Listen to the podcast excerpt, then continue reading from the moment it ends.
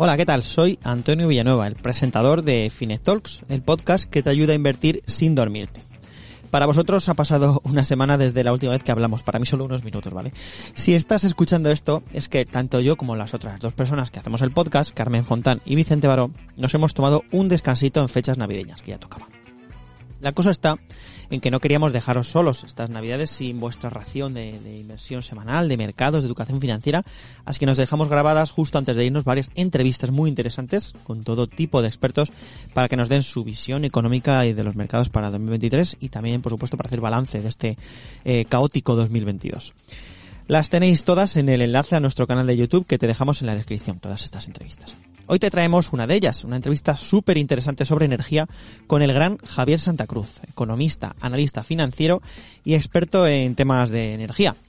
Con Javier hemos charlado sobre qué esperar de los precios de la energía en 2023, petróleo, gas, etcétera. ¿Seguirán tan altos como en 2022? ¿Tendremos un invierno tranquilo con el suministro energético? ¿Y el de 2023 será tranquilo? ¿Qué nuevas energías pueden ser el futuro de la economía, el hidrógeno? El tema este de la energía nuclear por fusión también, que se ha descubierto hace unas semanas. Charlamos eh, un poquito con, con Javier sobre ello y sobre la revolución que puede suponer. ¿Qué esperar también de agricultura, de precios de alimentos? En fin, de todo esto hablamos con Javier. No olvidéis dejarnos un me gusta por la plataforma que esté, por la que estés escuchando este podcast. Nos ayuda mucho a seguir teniendo de entrevistas interesantes. Vamos allá.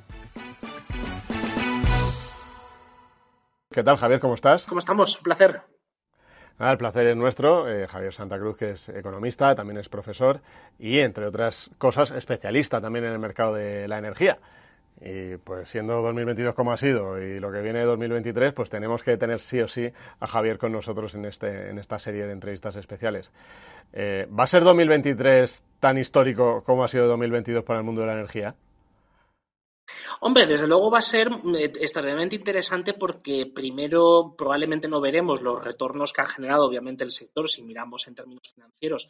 eh, durante el 22, pero sí el 23 va a ser un año clave, eh, primero desde el punto de vista de, de, que se vayan recuperando de alguna manera eh, algunos, algunas de las, eh, de las tensiones relevantes, es decir, por ejemplo, en el caso de, de, los combustibles fósiles hemos vivido una cierta calma desde, desde el verano, desde más o menos septiembre-octubre, porque ha hecho buen tiempo, porque la demanda se ha, se ha, ido reduciendo también como consecuencia de los altos precios, pero esas tensiones pueden volver a aumentar tanto porque obviamente el, el consumo pues eh, va en aumento conforme entra el invierno, pero también incluso porque hay problemas importantes eh, con algunos suministradores, los cuales están ejerciendo su poder de mercado para frenar la incluso la tendencia de corto plazo de eh, rebaja de precios, como es el caso del cártel de la OPEP. También lo estamos viendo con el gas, cómo están actuando con ciertas ciertos acuerdos tácitos entre algunos de los productores y luego también un problema que es enormemente importante que es el de las inversiones en capacidad de nuevos, de nuevos gasoductos, de nuevos oleoductos, también de refinerías, eh, centrales de regasificación, es decir, toda la parte, eh, por decirlo así, del hardware que no hemos visto en el 2022, lo veremos ahora en 2023. Te, voy a plantear de otra manera la pregunta. ¿Vamos a volver a ver precios máximos como los que hemos visto en 2022 a lo largo del año? Es probable que no, porque este siempre lo, lo, los altos precios la energía suelen ser un fenómeno, como, de, como se dice en, en, economía, es un fenómeno de Poisson, ¿no? Que pasa una única vez, la probabilidad de que suceda una segunda vez correlativa ya es bastante baja, pero no descartemos que se produzca a partir de los años probablemente del 24 o 25 en adelante. Es decir, los precios ahora mismo eh, veremos evidentemente cómo pues, eh, por el efecto de la demanda eh, veremos algunos precios que subirán, como son los combustibles fósiles, pero también alguno otro. Sobre todo lo que hay que preocuparse es que en todo proceso inflacionista importante, fuerte a lo largo de la historia, casi siempre hemos, hemos vivido al menos dos olas. Normalmente suelen ser tres incluso. Entonces, ahora es probable que hayamos vivido la primera, vamos a ver cuánto tiempo faltará para que se pueda probablemente vivir una segunda y entonces ahí es donde la energía siempre suele ser no el elemento que causa el ciclo inflacionista, sino es uno de los elementos que acelera el ciclo inflacionista. Entonces, lo que hay que es mirar a, otros, a otras partes, sobre todo cuando lo que buscamos es intentar restar argumentos o intentar quitar terreno a futuras subidas de precios. Eso va por otro lado, eso va más por política monetaria, por, eh, por flexibilidad de mercados, por otro tipo de cosas que no son la energía. Eh, yo recuerdo en verano que, había un nivel de histeria bastante elevado con la dificultad eh, del invierno, eh, la presión de Rusia, em, bueno, pues esas medidas que se aprobaron para reducir el consumo energético que han, que han, funcionado. Lo que pasa es que hay tanta tranquilidad ahora que yo no sé si había demasiada histeria en verano o si hay demasiada tranquilidad ahora, Javier. Suele, pasar que siempre hay una sobrereacción tanto al alza como a la baja. En este caso estamos en una tranquilidad excesiva eh, desde el punto de vista de lo que nos vamos a encontrar en los próximos meses. También es verdad que estamos preparados para un escenario que es del, o, de los peores o el peor, ¿no? Que es, por ejemplo, en el caso de Europa, de que tuviésemos un grave problema de suministro tanto eléctrico como también térmico, que era lo que nos temíamos, de hecho, antes del verano, veíamos los niveles de reservas de combustibles fósiles en mínimos, eh, también lo veíamos en otras materias primas críticas, donde estábamos en una posición complicada. Entonces, yo creo que ahora estamos en una posición mejor, eh, pero no deja de ser preocupante eh, que eh, estamos yendo hacia un mundo donde tanto la propiedad como también la influencia a la hora de poner precios en las materias primas críticas y en sus bienes intermedios es, por un lado, cada vez más concentrada en unos pocos países. Esos pocos países son cada vez más conflictivos y al mismo tiempo eh, los puentes que teníamos o que podíamos tener hacia ellos, pues los hemos ido rompiendo o se van rompiendo también conforme los hechos, eh, conforme algunos hechos concretos obligan, como es el caso, por ejemplo, de la invasión rusa de Ucrania o lo que pueda hacer China con algunos de sus vecinos en los próximos años. Entonces, el factor geopolítico en este caso lo que hace es cortar una parte de esos puentes o de dinamitar incluso algunos puentes que nos podrían llevar a una cierta tranquilidad o al menos a un cierto un grado de seguridad mayor a la hora de, aprovisionarnos, a la hora de tener garantizado el suministro para los próximos años. Por eso, precisamente la energía es el factor, sobre todo la energía proveniente de los combustibles fósiles, el factor que, puede permitir que hay que, mm, que dispare o que acelere una segunda ola inflacionista si no se arregla o no se cambia de fondo Em,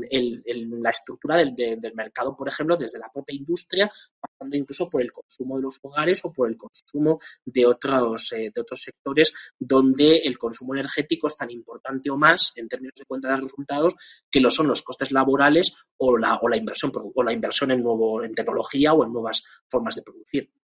A ver, pero para que se dé ese cambio de fondo en el mercado energético, eh, claro, mi, duda aquí es cuánto tiempo tiene que pasar, porque hemos escuchado, venimos escuchando durante mucho tiempo, eh, pues eh, la necesidad de pasar a energías limpias, la necesidad de reducir las emisiones de carbono, pero claro, esa transición hasta mientras, eh, mientras salimos de las sucias, digamos así, lleva años, ¿no? Y mucha gente dice que, de hecho, parte del problema que estamos teniendo, no sé si estás de acuerdo, es que nos hemos pasado de rosca en incentivar la inversión en la energía limpia cuando la energía sucia eh, es tan necesaria todavía. Hombre, nos hemos mm, bastante de acuerdo, Vicente. Yo creo que nos hemos pasado de rosca no tanto en, el incentivo a las energías limpias, sino en incentivarlas sin que haya una estrategia detrás de, eh, de gestionabilidad de, esa, de esas energías limpias. Es decir, hemos focalizado todos los esfuerzos en la promoción de renovables, tanto de eólica como de fotovoltaica, también de otras, eh, alternativas, como es el caso del hidrógeno verde, pero no, no hay detrás eh, una estrategia todavía más importante o que esté al mismo nivel que la promoción de la propia generación renovable como es el almacenamiento. Es decir, es poder coger y poder gestionar toda esa generación en todo, en todo momento del tiempo y, por tanto, poder quitar donde hay como piezas de un puzzle, donde hay una, central de ciclo combinado, una central térmica o de otra naturaleza eh, que, sea, eh, que sea contaminante, sustituirla por una central limpia, porque primero tenemos un riesgo de garantía del suministro, es decir, de que en este caso los operadores que se encargan eh, en cada país de canalizar la electricidad y de dar las órdenes de, enganche o de paro a las centrales según, el, según la demanda que haya horaria, eh, puedan garantizar que, que, ese suministro se está, eh, se está produciendo y se está haciendo además eh, con arreglo a la demanda de cada, de cada momento. Y luego también problemas técnicos importantes. Es decir, por ejemplo, pocas veces se habla de los problemas de frecuencia, de los problemas de tensión, es decir, ciertas cosas que es verdad que son un poco técnicas desde el punto de vista de alguien que no, que no es muy ducho en estos, en estos temas o incluso para el público en general, pero que básicamente, por ejemplo, para los que nos están viendo, para eh, la, gente que nos sigue, pues es que no es eh, la energía, a pesar de que pensemos que es algo homogéneo, no es homogénea, es decir, es un producto que según de dónde venga, según cómo se produzca y según cómo se consuma, eh, son cosas distintas. Entonces, en este sentido, hay que centrarse especialmente en generar seguridad del suministro con energías gestionables. Y eso es el punto donde todavía no hemos llegado. Es decir, la transición energética famosa eh, se ha promocionado de una manera muy importante, se han metido mm, cientos de miles de millones de, en inversión en estos últimos años, pero solamente estamos ocupando una parte, que es la parte eléctrica. Es decir, hemos, mm, cerrado el carbón, estamos eh, reduciendo el uso, por ejemplo, del fuelolio, pero estamos incrementando el del gas, por ejemplo, con cosas como el tope del precio y cosas de este tipo. Estamos reduciendo la presencia de otras renovables históricas y que son muy importantes, como es la nuclear o como es eh, el agua, la, la, hidroelectricidad. Entonces, nos hemos centrado en el mundo eléctrico, pero nos hemos centrado poco, le ponemos poca atención al mundo térmico y al mundo de los, de los, de los carburantes. Y entonces, en ese sentido, en, e, o sea, no podemos pensar que la electrificación o la electricidad es la que resuelve el problema térmico y el problema de carburantes ni el vehículo eléctrico es una solución a corto plazo, ni lo es tampoco eh, muchas veces soluciones térmicas, por ejemplo, para, para uno, para una, para nuestras casas, pues hombre, una, una caldera eléctrica me funciona perfectamente bien, pero para una industria puede suponer un coste que no es asumible y por tanto tiene que decantarse o seguir decantándose por energías eh, fósiles. De, las energías prometedoras del futuro, antes has hablado del hidrógeno verde, hemos visto muchos titulares y muchas preguntas en, algunos directos que hemos hecho en Finet en las últimas semanas con el tema de la fusión, eh, con este avance que ha habido, que se ha conseguido por, por, fin a través de la fusión generar más energía de la que se consumía. Eh, ¿Qué es lo que te, decir, sí, qué es lo que te pone más? ¿Qué es lo que te emociona más cuando piensas en el futuro que pueden tener estas, estas, estas yo me mencioné estas dos, pero a lo mejor hay otra que te gusta más? Pues mira, hay dos que me gustan mucho. Por un lado están los biocombustibles. O sea, yo creo que uno de los, precisamente una de las claves de la transición, de la descarbonización, de, ir hacia, de ir hacia energías más limpias, es el aprovechamiento de lo que tenemos, que hasta ahora Mm, son, no son más que residuos o no son incluso más que materias primas que además son problemáticas, como es el caso, por ejemplo, de los residuos industriales o de, o de los eh, despojos, por ejemplo, de la industria agroalimentaria, entre otros, o incluso de los lodos de depuradoras, por ir más lejos, ¿no? Como es el caso de la depuración de aguas de uso, de uso humano. Entonces, eh, el biocombustible es una clave sustancial muy importante, sobre todo el biocombustible de, última generación, el biocombustible avanzado, que es el que, por ejemplo, va a permitir que ya en aviación pues eh, tengamos el SAF, que es uno de los de a partir de los de los despojos de la industria, es decir, que ya ni siquiera tenemos que recurrir a reducir oferta de alimentos u oferta, en este caso, de cereales, de, sea de soja, de trigo o de maíz o lo que sea, para producir esos biocombustibles, sino que ya vienen de los despojos precisamente de ellos mismos, con lo cual la productividad se multiplica y es una solución de mercado además de corto plazo. Es evidente, todavía los precios no son, no, son todavía adecuados, pero lo van a ser dentro de, muy poco tiempo. ¿No? Entonces, si además de, del biocombustible lo, eh, pensamos en gases renovables, claro, en el mundo de los gases renovables ahí hay dos cosas. Está por un lado el hidrógeno verde y por otro lado está el biogás. Entonces, de los dos, eh, la combinación o, la solución, por decirlo así, más adecuada a corto o medio plazo es unir los dos. Es decir, la solución no es optar 100% por el biogás, ni tampoco 100% por el hidrógeno verde, porque además el problema del el hidrógeno tiene muchísimos problemas. De hecho, algunos de ellos, pues mm, a poco que hayamos estudiado un bachillerato de ciencias, pues nos acordaremos de cuando nos explicaban en química el, problema que tenía la molécula de hidrógeno, es decir, cómo eh, uno de los, de los problemas más serios que tiene es su inestabilidad, es eh, la potencia además que metida dentro de segundos explota. Es un problema de, también de, estabilidad pura y dura de ese, de, de ese elemento químico. Entonces, em, el hidrógeno por sí mismo todavía estamos bastante lejos de, ser, como, de, ser una energía final. Mm, ¿Cuál es la solución eficiente? La solución eficiente es a partir de todos los excedentes de energía que sobran de las renovables, que no se pueden integrar en la red porque esa red ya está ocupada por otra energía, porque que es gestionable y que normalmente o viene de nuclear o de, o de, o de combustibles fósiles que son predecibles, poder producir a partir de ahí, a partir de la condensación de, de por ejemplo, pues de, de, recintos de almacenamiento, de recintos donde hay unas condiciones de humedad, eh, ni siquiera tener que gastar agua a la hora de hacer hidrólisis, a la hora de hacer la separación del hidrógeno y el oxígeno, y mezclar ese hidrógeno con biogás. Es decir, eso tiene una potencia calorífica extraordinaria y eso, de hecho, es una de las soluciones que tiene, por ejemplo, pues la industria hotelera o, la, o, industrias que son fuertemente dependientes de, combustibles eh, térmicos. Y por tanto, esas, desde luego, yo creo que los dos elementos que más me, más me gustan. Y un tercero, y ya con esto acabo, que em, para responder a tu pregunta, que me, que me pone bastante es, es la nuclear. Y es con, no tanto el descubrimiento de la fusión o el que se pueda escalar la fusión, pueda ser comerciable dentro de unos años, que eso era algo que, bueno, más o menos esperábamos que en algún momento sucediera, pero han tardado obviamente muchos años en producirse, sino la revitalización de la industria nuclear. La industria nuclear pasaba por un periodo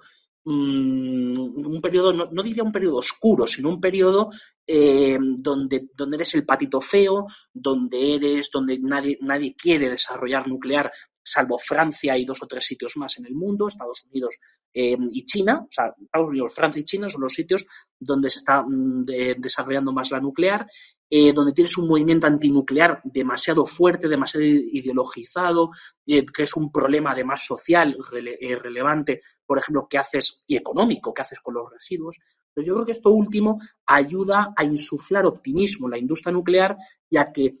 siendo que España era un país muy fuerte y muy importante en la industria nuclear a nivel europeo, pues al menos no desmantelemos todo lo que tenemos. Porque esa parte de esos reactores que ya teníamos podrían servir para esta nueva forma de generar energía a través de la fusión y no de la fisión como, como se hacía antes, o habría que hacer desde cero eh, muchas centrales. Hombre, vamos a ver, hay que. Sí, vamos a ver, no, no, no, es, no es fácil adaptar los, los actuales reactores, pero al final lo que estamos haciendo es mm, dos cosas que químicamente son distintas, bueno, el, proceso es el mismo, pero con elementos químicos diferentes. Una cosa es con material eh, radiactivo, que es el actual proceso de fisión, pero en el proceso de fusión volvemos otra vez a lo mismo que es el hidrógeno. O sea, lo que estamos haciendo realmente es, separar la molécula de hidrógeno. O sea, que es un proceso verdaderamente complejo desde el punto de vista químico y, por tanto, por ahí es por donde están yendo los tiros. Entonces, lo que tenemos será difícil eh, adaptarlo porque además el parque nuclear español es un parque que está, eh, una parte sustancial está eh, cerca de la amortización, hay algunos reactores que ya han, traspasado y han, tenido que ser prorrogados en su vida útil, pero son reactores que, tienen todos los años o, durante periodos de tiempo muy seguidos tienen importantes inversiones, es decir, la industria nuclear española eh, tiene que invertir tanto por obligaciones eh, regulatorias como también por la propia eh, por el propio avance de la tecnología bastantes millones de euros todos los años es decir no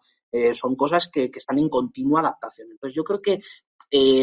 alguno probablemente de los reactores se podría, se podría reciclar, pero sobre todo lo más interesante es la instalación de los pequeños reactores. Eso que ha empezado en Francia, o que ya empezó, mejor dicho, hace unos años, tanto en Francia como en otros países, que es la instalación de, pequeños eh, reactores, además con unas medidas de seguridad y con un avance tecnológico verdaderamente extraordinarios, es por ahí es por donde puede pasar el poder escalar, el poder generalizar algo como la fusión. Entonces vamos a ver en los próximos años cómo se, cómo se termina de perfeccionar este invento. No nos quepa duda que dentro de unos meses quien saldrá con un descubrimiento también de fusión y con alguna cosa incluso un poco más avanzada que la que ha hecho Estados Unidos será China Entonces ahí habrá una cierta carrera incluso por la fusión, igual que pasó con la carrera espacial con la Unión Soviética o, en otro orden de cosas en la, en la, industria tecnológica, probablemente lo que veamos sea una cierta carrera por la fusión, porque eso es un poco como el objeto que todo el mundo mm, quería, o sea, el que, el que, todo buscaba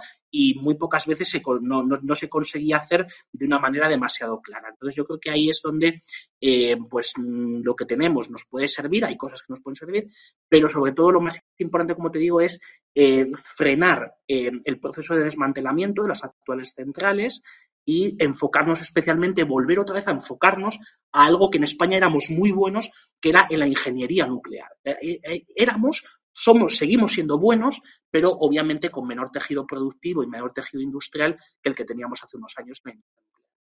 bueno, la, última o la penúltima eh, de esto, bueno, y, casi de la, entrevista. Yo, yo, no sé si eh, esas compañías que se dediquen a escalar estos pequeños reactores eh, van a ser casi el, nuevo El Dorado, porque yo es que estoy viendo, no, no, sé si, no sé si hay demasiado hype ahora mismo por los titulares de este tipo de energía o está justificado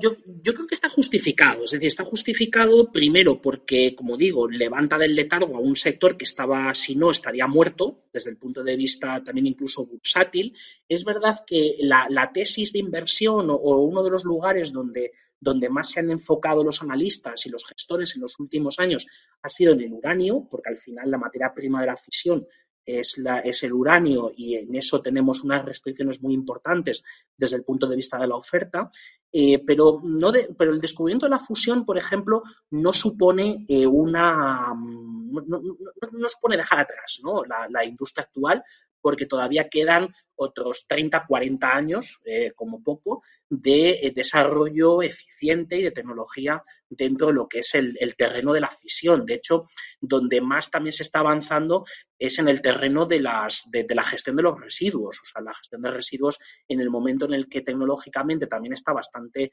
eh, resuelta o se va resolviendo de una manera muy, muy palpable, pues ahí surgen compañías que son fuertes a nivel internacional. Tenemos, es un mercado donde además están este momento pues, dirigido por tres, cuatro grandes compañías, pero que pueden surgir otras más que sean tanto competidoras directamente en la, en la solución de residuos como también luego, como también alguno de sus componentes o de su cadena de valor. Y en el caso de la fusión, eh, lo que hace es em, introducir gasolina, permíteme la expresión, para em, conseguir recursos para que las nucleares actuales, es decir, el sector privado nuclear, pueda invertir en fusión. Es decir, es una, en realidad es, una, es un círculo virtuoso. ¿no? Entonces, la industria nuclear, eh, de hecho, ha sido el actor más importante desde el punto de vista inversor en los últimos años, porque en esto siempre el sector público y sobre todo eh, con, las, con las cosas estas que se cuentan ahora de Machucat y compañía, de que el Estado emprendedor es el único responsable, el único capaz de poder, de poder generar avances tecnológicos significativos, cosa que es falsa, es decir,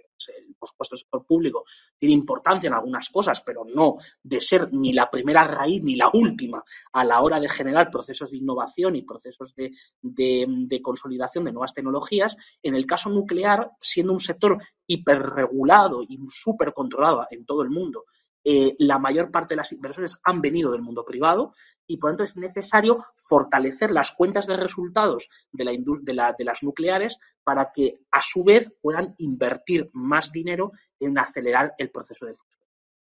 Ok, y la, última ya. Tú en tu perfil en Twitter pones economist and farmer, o sea, eh, eh, economista y agricultor, o, podríamos decir, o granjero, no sé cómo decirlo, agricultor mejor, ¿no? Eh, claro, ¿qué pasa con los precios de la agricultura, no? Porque, primero, explícanos por qué, por qué tienes esta definición en, el perfil, y luego, ¿cómo ves estos precios de la agricultura para el año que viene? Porque también hemos tenido una volatilidad tremenda en 2022. Sí, pues mira, muy, muy, muy simple. Yo, yo de lo que, de lo que verdad, de verdad puedo decir que sé es de campo, o sea, de, además de campo, de, de campo tolerano, concretamente. Entonces, eh, yo nací en el campo, soy de, de, familia, pues de, de, raíz, de, raíz de, campo y luego, pues a lo largo de los años me he dedicado bastante. Desde, vamos, desde muy pequeño hasta ahora mismo, de hecho, vamos, en estos días estamos de, campaña de aceituna, o sea, de, recogida de aceituna. Entonces, eh, el campo es uno de los, de los sectores, en general el sector agroalimentario, a los que le dedico bastante tiempo. O sea, dentro tanto del mundo profesional, eh, puramente profesional, como también desde los fines de semana, que es cuando me puedo dedicar a las, a las tareas de, del campo. Entonces, em, efectivamente, o sea, el 22 no solo ha sido el año de la energía, sino también ha sido el año de las, de las commodities agrícolas, porque em, por otras razones diferentes a, las, a, las, de la energía, pero con algunos puntos comunes, eh, han sido uno de los, de los asset class con mayor, con mejor comportamiento, pero también de los primeros que empezaron a moderarse. Es decir, la caída desde máximos ha sido ha sido muy, muy importante en la mayor parte de las, de las eh, materias primas eh, alimentarias importantes. Eh, también es verdad que es uno de los sectores donde se recuperó de manera más o menos rápida los, los, cuellos de botella que había en el comercio internacional, sobre todo en las terminales portuarias, en todo lo que es el tráfico de estas mercancías, pero también es otro de los sectores donde hay que estar enormemente vigilantes. ¿Y eso y por qué? Pues mm, de una manera muy sencilla. Nosotros tenemos Europa hasta ahora Em, focalizándonos en el caso europeo, éramos una potencia exportadora agroalimentaria. Lo seguimos siendo. Tenemos una potencia muy importante porque durante, durante décadas Europa quiso, quiso que uno de sus objetivos de política fuera la, la, seguridad del suministro alimentario y fuera la soberanía, es decir, que pudiésemos autoabastecernos con los productos agrícolas que producimos y pudiésemos generar excedentes crecientes para llevarlo a los mercados internacionales. Entonces, en la política europea de los últimos tres años, de los últimos tres, cuatro años, lo que llevamos de, legislatura europea, ha sido manifiestamente contraria a la, soberanía agroalimentaria, pero toda la soberanía productiva, es decir, a, poder, a, poner todos los palos en las ruedas posibles por eh, temas de, por ejemplo, eh, la extensión de la agricultura ecológica, que al final supone eh, cuando se aplica a todo el mundo sin ningún tipo de condicionante y sin ningún tipo de corrección, supone que todas las, explotaciones más productivas les están recortando entre un 30 y un 40% su producción y elevándoles en torno a un 30% sus costes. Es decir, que es prácticamente mm, hacer polvo, por ejemplo, al regadío, es hacer polvo a los invernaderos, a todo lo que es la, hortaliza, las frutas, de todos aquellos que, que producen de manera masiva y de manera muy eficiente. Entonces, el uso del tema de la agricultura ecológica ha sido tremendo. Otra cosa muy importante es em, lo que es dentro de lo que se llama la estrategia del campo a la mesa y la estrategia de biodiversidad, es, eh, por ejemplo, la prohibición de muchos, de muchos productos químicos y fertilizantes, con lo cual hay que sustituir por materia prima que es mucho más cara, más escasa y con más problemas de seguridad desde el punto de vista de suministro. Todos son cosas que además en, en la calidad del producto que va al consumidor final no intervienen. De hecho, hay muchas cosas que, lo que, han, que durante muchos años han evitado enfermedades. Entonces, por ejemplo, eh, los problemas que estamos teniendo de, suministro en muchos productos agroalimentarios europeos en el año 2022 es porque se han generalizado plagas. Ya ni siquiera ha sido por, el tiempo, porque no ha llovido, porque hemos tenido un clima muy desfavorable, sino ha sido porque no te, pues nos han dejado sin instrumentos verdaderamente efectivos y, con escalabilidad de poder controlar plagas. Entonces, en el momento en el cual no tienes eso, pues obviamente tus cosechas se, merman, pues eh, desde lo menos que se pueden mermar, que es un 5, un 10%, hasta incluso quedarte sin ellas. Entonces, eso está pasando, por ejemplo, ahora mismo en el aceite, o sea, en estos, en estos momentos de campaña, la, la producción está siendo mucho más pequeña de lo esperado porque las plagas se han sucedido una detrás de otra. Y entonces, si te quitan instrumentos de control, además hay un problema de que no llueve, de que hay un clima desfavorable y al mismo tiempo en el caso, por ejemplo, concreto de España, tienes muchos mercados donde no hay ni siquiera mercado, sea, es que ni siquiera se puede decir que haya mercado porque eh, lo que está pasando en Valencia no tiene nada que ver con lo que está pasando en Asturias, eh, una, una, comarca con otra, los precios son radicalmente distintos, no hay integración desde el punto de vista de la información y de los proveedores y de los clientes, no hay cadena de valor como tal en muchos sectores. Y entonces, por tanto, eso genera evidentemente presiones inflacionistas a medio plazo y eso es lo que tenemos que vigilar. Bueno, pues eso es lo que vamos a ver. Se nota que te entusiasma, ¿eh? eh la, efectivamente, toda esta parte, el mundo, el mundo agrícola, da gusto escucharte. Así que nada, muchísimas gracias. Eh, Javier, ha sido un placer tenerte con nosotros. Un placer, muchísimas gracias, Vicente. Y nada, cualquier cosa a vuestra disposición.